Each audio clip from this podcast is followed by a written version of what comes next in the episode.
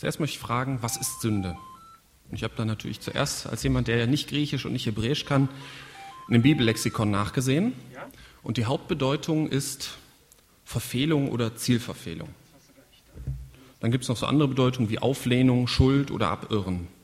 Aber ich möchte so bitten, dass ihr den Begriff Zielverfehlung mal im Hinterkopf behaltet. Was bedeutet das Wort Sünde heute? Wird ja heute immer noch benutzt. Vor vier Jahren ungefähr hörte ich mal einen Schlager im Radio, dessen Refrain mit den Worten ein bisschen Sünde begann. Und er endete mit ein bisschen Sünde muss manchmal sein. Ich weiß nicht, ob mir damals das Brot im Hals stecken geblieben ist, das kann ich mich nicht mehr so genau erinnern. Aber der Autor hat wohl unter Sünde so ein freizügiges Verhalten im sexual-moralischen Bereich gemeint. So genau weiß ich das nicht mehr. Und statt freizügig könnte man allerdings auch disziplinlos und egoistisch sagen. Ein weiterer Bereich, wo, wo Leute ganz freimütig bekennen, ich habe gesündigt, ist die Sache mit den Pralinen und so. Ne? Oh, das schmeckt alles viel zu gut. Da möchte ich noch ein bisschen sündigen. Und hier trifft ja der Begriff Zielverfehlung offensichtlich auch voll zu. Ne? Man macht eine Diät und verzichtet auf Süßes, auf alles, was dick macht, um sich oder einfach um sich gesund zu ernähren. Und wenn man dann doch Süßes isst, dann verfehlt man sein selbst gestecktes Ziel. Zielverfehlung. Und auch auf den vorher angesprochenen Bereich, äh, also sexualmoralischen Bereich, kann man Sünde oft als Zielverfehlung direkt erkennen. Man hat geheiratet, sich Treue geschworen und sich eigentlich das Ziel gesetzt, gemeinsam durch das Leben zu gehen. Und dann begeht einer von beiden Untreue oder Seitensprung, wie es so verharmlosend heißt, und häufig zerbricht daran die Ehe. Laut einer Statistik der Zeitung Freundin werden die meisten Scheidungen durch Untreue eines der Partner ausgelöst. Statistiken muss man zwar mit Vorsicht genießen, aber sicherlich ist etwas dran. Durch Untreue verfehlt man das Ziel eines gemeinsamen Lebensweges und riskiert seine Ehe. Und es gibt noch einen dritten Bereich, wo heutzutage das Wort Sünde oft benutzt wird. Habt ihr da so eine Idee, welcher Bereich das sein kann? Hm? Autofahren? Das ist gut, sehr gut. Das hatte ich ganz vergessen, sehr gut. Gibt aber noch einen Bereich. Das ist der Umweltsünder. das Wort Sünde hat in diesem Bereich einen ganz anderen Klang als in den vorher erwähnten Beispielen. Ich möchte das einfach mal so an einem Beispiel vorführen. Also wenn ich zum Beispiel sage, ich habe gestern ein bisschen gesündigt. Ich wollte eigentlich eine Woche nichts Süßes essen, aber diese Toffifees, da konnte ich nicht widerstehen. Und wenn man im Vergleich dazu, ich habe gestern ein bisschen gesündigt. Es war schon spät und die Tankstelle hatte schon zu. Da hat mich so ein einsamer Kanaldeckel angelacht. War auch keiner in der Nähe. Da habe ich mein Altöl halt da reingegossen.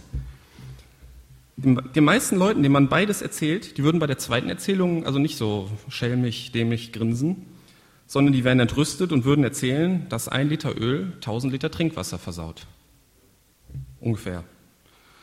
Und ich würde mich genauso verhalten. Ich finde das auch assig eigentlich, ne, wenn man da sein Öl einfach ins Grundwasser gießt. Man, kann, man könnte auch hier von Zielverfehlung reden. Adam sollte den Garten Eden bewahren und bebauen. Wir können diesen Auftrag sicherlich auf uns heute übertragen, auch wenn wir nicht mehr im Garten Eden leben. Wenn wir leichtsinnig mit Gottes Schöpfung umgehen, dann verfehlen wir den Auftrag, den Gott uns gegeben hat.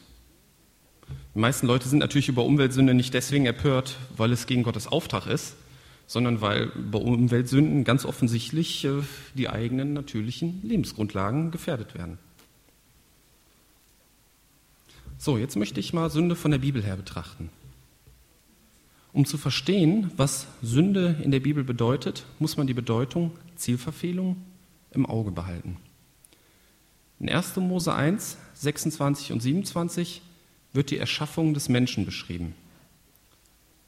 Und Gott sprach, lasst uns Menschen machen in unserem Bild, uns ähnlich.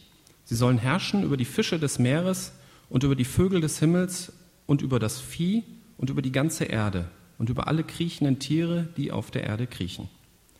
Und Gott schuf den Menschen nach seinem Bild, nach dem Bild Gottes schuf er ihn. Als Mann und Frau schuf er sie. Gott hat den Menschen nach seinem Bilde geschaffen, ihm ähnlich. Wenn wir uns also Gott unähnlich verhalten, dann verfehlen wir sein Ziel mit uns. Wir sind nicht mehr so, wie er uns gewollt hat. Anders gesagt, wenn wir entgegen Gottes Willen leben, dann ist das Sünde, Zielverfehlung. Das hört sich jetzt alles ziemlich theoretisch und abstrakt an und ich möchte es im Laufe der Predigt natürlich ein bisschen mit Leben und Praxis füllen. Aber halten wir das mal fest. Wenn wir entgegen Gottes Willen leben, dann ist es Sünde. Die ersten Menschen, die sich Gott, gegen Gottes Willen aufgelehnt haben, waren Adam und Eva. Gott sagte in 1. Mose 2, Vers 16 und 17, dass sie nicht vom Baum der Erkenntnis essen sollten, und sie taten es doch. Daraufhin mussten sie das Paradies verlassen und die Welt wurde, wie sie heute ist. Dazu werden jetzt viele sagen, okay, du glaubst das, wen stört's? Was habe ich damit zu tun? Laut Bibel hat seit diesem Zeitpunkt die Sünde einen festen Platz in jedem Menschen. In Römer 3, 10 bis 18 steht über den Menschen allgemein, da ist kein Gerechter, auch nicht einer, da ist keiner, der verständig ist, da ist keiner, der Gott sucht. Alle sind abgewichen.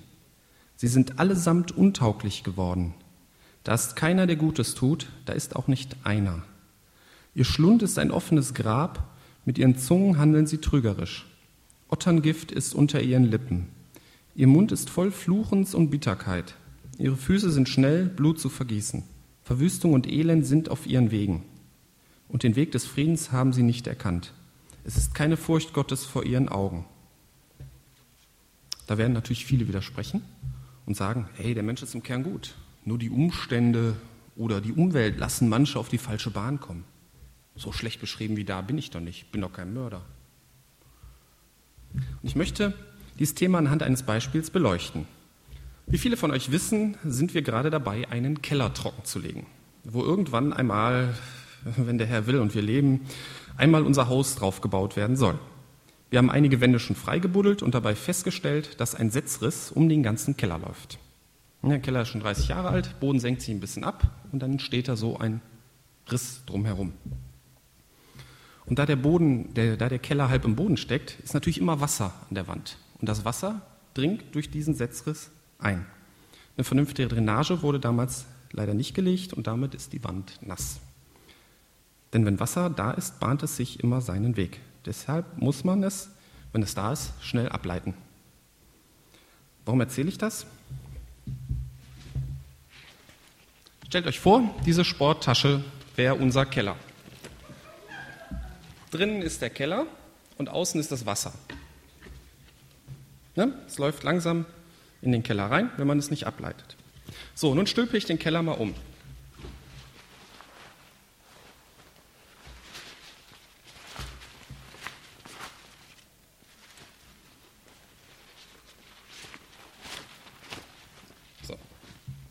Jetzt ist Außenkeller und innen das Wasser. Das Wasser innen treibt nach außen. Und das kann man sehr schön vergleichen mit dem menschlichen Wesen oder die Bibel nennt das auch das menschliche Herz. Laut Bibel ist das menschliche Herz voller Sünde, die immer nach außen treibt, also die immer Auswirkungen hat. Ähnlich wie halt hier in diesem tollen Keller.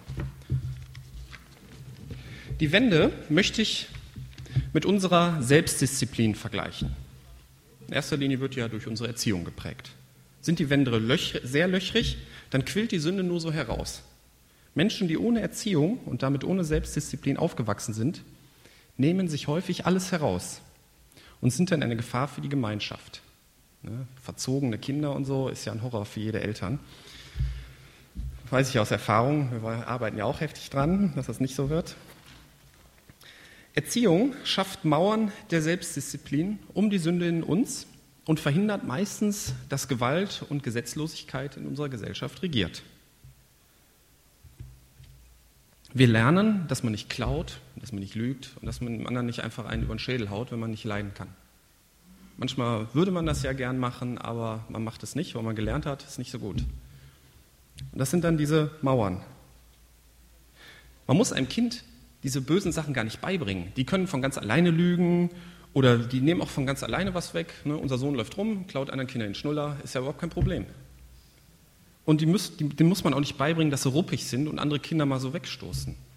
Das Problem ist, dass man denen das austreiben muss. Und das ist ein harter Job, den wir Eltern haben. Man muss diese Mauern um die Sünde in den Kindern aufbauen, damit die Sünde nicht einfach so herausfließt und wir uns so kleine Tyrannen heranziehen. Durch diese Selbstdisziplinmauern lernt man, die Sünde zumindest etwas zu kontrollieren. Nun ist da aber ein Problem. In unserem richtigen Keller ne, aus, kommt ja außen immer neues Wasser dazu. Und dann in unserem gedachten Keller würde dann innen immer neues Wasser kommen, das immer wieder rausdrückt. Und so ist es in unserem Herzen auch. Wir haben nicht so ein bisschen Sünde in uns, dass man dann, wenn man sich gut unter Kontrolle hat, schön kontrollieren kann und dann den Rest des Lebens ist man dann edel, hilfreich und gut. Nein, das ist fast wie eine Quelle in uns. Die Sünde kommt immer wieder nach und drückt nach außen und wird immer wieder sichtbar. Unsere Selbstdisziplin hat immer Ritzen, wie der Setzriss in unserem Keller. Egal wie gut die Erziehung war oder wie toll wir uns unter Kontrolle haben. Und es wird auch immer Ritzen geben, wo die Sünde rausquillt. Und manchmal gibt es auch einen richtigen Dammbruch, wie das zum Beispiel im ehemaligen Jugoslawien war, wo dann auf einmal Leute, die jahrzehntelang als unbescholtene Bürger, als gute Nachbarn nebeneinander gelebt haben, dann quasi über Nacht zu Peinigern und Folterern ihrer Nachbarn wurden. Da kam die Sünde richtig mit einem richtigen Schwall raus. Und das erste Mal, wo in der Bibel auch das Wort Sünde erwähnt wurde, das passt auch genau auf dieses Beispiel. Hat jemand eine Idee, wo zum ersten Mal das Wort Sünde erwähnt wurde in der Bibel? Kain und Abel, sehr gut. Genau, Kain und Abel. 1. Mose 4, 2 bis 8 wird die Geschichte von Kain und Abel beschrieben. Kain und Abel waren die ersten Söhne von Adam und Eva, von den ersten Menschen. Und Abel wurde ein Schafhirt und Kain wurde ein Ackerbauer. Und es geschah nach einiger Zeit, da brachte Kain von den Früchten des Ackerbodens dem Herrn eine Opfergabe dar. Und Abel, auch er brachte von den Erstlingen seiner Herde und von ihrem Fett. Und der Herr blickte auf Abel und auf seine Opfergabe. Aber auf Kain und auf seine Opfergabe blickte er nicht. Da wurde Kain sehr zornig und sein Gesicht senkte sich. Und der Herr sprach zu Kain, warum bist du zornig? Und warum hat sich dein Gesicht gesenkt? Ist es nicht so, wenn du recht tust, erhebt es sich? Wenn du aber nicht recht tust, lagert die Sünde vor der Tür und nach dir wird ihr Verlangen sein, du aber sollst über sie herrschen. Und Kain sprach zu seinem Bruder Abel. Und es geschah, als sie auf dem Feld waren, da erhob sich Kain gegen seinen Bruder Abel und erschlug ihn. Die Sünde lagert vor der Tür. Und nach dir wird ihr Verlangen sein, du aber sollst über sie herrschen. Selbstdisziplin. Herrsche über die Sünde in dir, lass sie nicht zum Ausbruch kommen. Kein hat es nicht geschafft. Und in Römer 7, 18 bis 24 beschreibt Paulus, dass es generell nicht möglich ist, durch Selbstdisziplin die Sünde in einem vollkommen im Griff zu halten. Denn ich weiß, dass in mir, in meinem Fleisch, nichts Gutes wohnte, denn das Wollen ist bei mir vorhanden, aber das Vollbringen des Guten nicht. Denn das Gute, das ich will, übe ich nicht aus, sondern das Böse, das ich nicht will, das tue ich. Wenn ich aber das, was ich nicht will, ausübe, so verbringe nicht mehr ich es, sondern die in mir wohnende Sünde. Ich finde also das Gesetz, das bei mir, der ich das Gute tun will, nur das Böse vorhanden ist. Denn ich habe nach dem inneren Menschen Wohlgefallen am Gesetz Gottes. Aber ich sehe ein anderes Gesetz in meinen Gliedern, das dem Gesetz meines Sinnes widerstreitet und mich in Gefangenschaft bringt unter das Gesetz der Sünde, das in meinen Gliedern ist. Ich elender Mensch, Wer wird mich retten von dem Leibe des Todes? Paulus hatte die edelsten Absichten, wie die meisten von uns. Unterstellt ja keinem, dass er jetzt mit Absicht böse ist. Das hat ja eigentlich jeder gute Absichten. Aber er hat es nicht geschafft, von der Sünde zu lassen. Das Gute zu verbringen, das hat er nicht geschafft. Nun heißt das natürlich nicht, dass jetzt kein Mensch je eine gute Tat getan hat. Hat vielleicht jeder auch schon mal einer alten Dame über die Straße geholfen. Das, da sind wir ganz gut dran. Aber es ist so, für gute Taten muss man sich anstrengen. Die Sünde geht einem dagegen so von Hand. Und oft haben wir auch bei guten Taten noch Hintergedanken. Das hört sich oft sogar edel an. Mir hat man schon geholfen, also helfe ich jetzt auch. Und wenn ich jetzt helfe, dann wird mir auch irgendwann jemand helfen. Es ist ja auch so falsch, ist das so ein Denken ja auch gar nicht. Aber es zeigt doch, dass wir irgendwas für unsere Hilfe erwarten. Oder die Hintergedanken sind noch banaler. Wenn ich dem jetzt helfe, fühle ich mich gut. Ich ernte dann Dank und Bewunderung. Das würde natürlich nie einer so aussprechen, aber das ist oft in uns drin. Gutes tun, so leicht von der Hand, ohne jegliche Hintergedanken, das geht kaum. Dagegen fließt die Sünde in uns einfach so heraus. Nicht unbedingt in großer Menge auf einmal, aber kontinuierlich, immer wieder. So, nun komme ich an einen Scheidepunkt. Manch einer wird sagen, das kann ich genauso sehen, manch einer wird sagen, kann ich nicht so sehen. Und dieses Nicht-Anerkennen, dass die Sünde in einem wohnt, das ist eines der wichtigsten Hindernisse auf dem Weg in den Himmel. Ganz banal. Bin ich gut oder bin ich schlecht? Bin ich gut, dann brauche ich Gott auf Erden hier ja, eigentlich nicht so richtig. Es wäre hier da schön, wenn er mal helfen würde.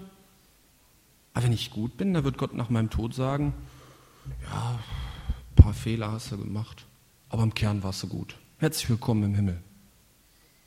Bin ich aber schlecht, ist mein Herz voll Sünde, lebe ich generell so, wie Gott sich das gerade nicht vorstellt, dann komme ich auch nicht in den Himmel. Ich möchte euch oder Sie bitten, das eigene Leben realistisch zu betrachten. Wer Gott bittet, dem wird er die Wahrheit über das eigene Leben klar machen. Aber will ich wissen, wie schlecht ich bin? Will ich erkennen, dass ich voll Sünde bin? Diejenigen, die sich über diese Frage noch nicht klar sind, die können im Prinzip aufhören, weiter zuzuhören und anfangen, sich mit dieser Frage intensiv zu beschäftigen. Denn das nun folgende, wie man mit dieser Sünde in sich richtig umgeht, das kann man nur verwenden, wenn man anerkannt hat, dass man selbst voll Sünde ist. Ist ja klar, wenn man das nicht glaubt, dann hat man ja auch im Prinzip kein Problem. In Römer 3, Vers 23 und 24 steht, alle haben gesündigt und erlangen nicht die Herrlichkeit Gottes und werden umsonst gerechtfertigt durch seine Gnade, durch die Erlösung, die in Christus Jesus ist. Durch Jesus kann man also gerecht werden. Und was heißt Erlösung? In den folgenden Sätzen steht, ihn hat Gott dargestellt zu einem Sühneort durch den Glauben an sein Blut zum Erweis seiner Gerechtigkeit wegen des Hingehenlassens der vorher geschehenen Sünde unter der Nachricht, Nachsicht Gottes, zum Erweis seiner Gerechtigkeit in der jetzigen Zeit, dass er gerecht sei und den Rechtfertige, der des Glaubens an Jesus ist. Ein bisschen schwieriges Deutsch, aber eigentlich gar nicht so schwer. Sühne heißt, dass Schuld gesühnt wird und damit verschwindet. Jesus hat mit seinem Blut für unsere Sünde bezahlt und damit ist jeder seine Sünde los, der es glaubt und annimmt. Gott sieht diejenigen, die zu Jesus gehören, als Leute an, die nie gesündigt haben. Jesus hat ja die Sünde gesühnt und damit ist sie aus Gottes Sicht fort. Gott sieht uns also an, als wären wir vollkommen gerecht. Und deshalb müssen wir vor Gott die Folgen unserer Sünde nicht mehr tragen. Wir sind davon erlöst. Hier in unserem irdischen Leben hat natürlich jede falsche Tat und auch oft auch jeder falsche Gedanken irgendwelche Folgen, die nicht gut sind. Das ist klar. Aber aus Gottes Sicht sind diejenigen, die zu Jesus gehören, sind vollkommen gerecht. Nun werden viele einwenden, ja, die Sünde in den meisten Christen quillt ja immer noch heraus. Ne? Oft scheint man ja kaum einen Unterschied zu Leuten zu sehen, die sich nicht Christen nennen. Manche gehen sogar so weit und sagen, eine Gemeinde, die ist voller Heuchler, wo sich Reden und Tun sowieso immer unterscheiden. Könnte man natürlich sagen, herzlich willkommen, für einen mehr ist auch noch Platz. Denn wer Menschen so pauschal verurteilt, der hat natürlich auch etwas Heuchlerisches an sich. Aber Spaß beiseite, die Sünde ist noch da. Das wird kein Christ bestreiten. Mit der Zuwendung zu Jesus kommt etwas Neues ins Herz. Die Sünde ist noch da und quillt weiter raus. Aber das Neue macht sich auch bemerkbar. Und dieses Neue nennt die Bibel den Heiligen Geist. Und es handelt sich hier um Gott selbst. Wenn wir es zulassen, dann strömt immer mehr der Heilige Geist nach außen und immer weniger die Sünde. In Galater 5, 19 bis 21a stehen die Werke die durch die Sünde in uns nach außen strömen. In der Bibel werden die häufig Werke des Fleisches genannt. Offenbar sind die Werke des Fleisches, es sind Unzucht oder Hurerei, Unreinheit, Ausschweifung, Götzendienst, Zauberei, Feindschaften, Hader, Eifersucht, Zornausbrüche, Selbstsüchteleien, Zwistigkeiten, Parteiungen, Neidereien, Trinkelage, Völlereien und dergleichen. Im Gegensatz dazu strömt durch den Heiligen Geist in uns aus. Die Frucht des Geistes aber ist Liebe, Freude, Friede, Langmut, Freundlichkeit, Güte, Treue, Sanftmut, Enthaltsamkeit. Wir werden die Sünde in unserem irdischen Leben nicht vollkommen los, aber wir haben es in der Hand, ob mehr die Frucht des Heiligen Geistes, des Heiligen Geistes sichtbar an uns wird oder ob die Sünde aus uns herausfließt. Wenn unsere Gemeinschaft mit Jesus enger wird, dann wächst auch die Frucht des Geistes und der Ausfluss der Sünde wird weniger. Unser Leben macht dann deutlich, wie wir zu Gott stehen. Wenn unsere Gemeinschaft zu Jesus immer loser wird, dann wird auch der Ausfluss der Sünde größer. Dann kriegt die Wand immer mehr Risse. Ein weiterer Punkt ist, wenn wir zu Jesus gehören, dass wir unsere Sünden in unserem Leben ihm bekennen können und er uns hilft, sie mit der Zeit in den Griff zu bekommen. Er legt so quasi so eine Art Drainage für die Sünde in unser Herz. Das heißt, bei manchen Sachen, die, dann, die ja dann immer wieder sind, unser alter Pastor Michael Michefelder hat mal sehr treffend gesagt, jeder Mensch kann jede Sünde begehen, ist davon überzeugt. Und das ist auch richtig. Aber wenn man mit Jesus lebt, dann ist es für viele Sachen wird so eine Drainage direkt in unser Herz gelegt und die Gedanken werden dann direkt auf Jesus abgeleitet und sind dann futsch. Wie gesagt, man wird nie sündlos werden. Aber es wird sich was ändern. Der Ausfluss wird irgendwie abnehmen. Weil Jesus für jeden Menschen diese Möglichkeit geschaffen hat, vor Gott die Sünde loszuwerden, möchte ich zum Abschluss folgenden Satz aus der Bibel vorlesen. Römer 6, Vers 23. Der Lohn der Sünde ist der Tod, die Gnadengabe Gottes aber ewiges Leben in Christus Jesus, unserem Herrn. Amen.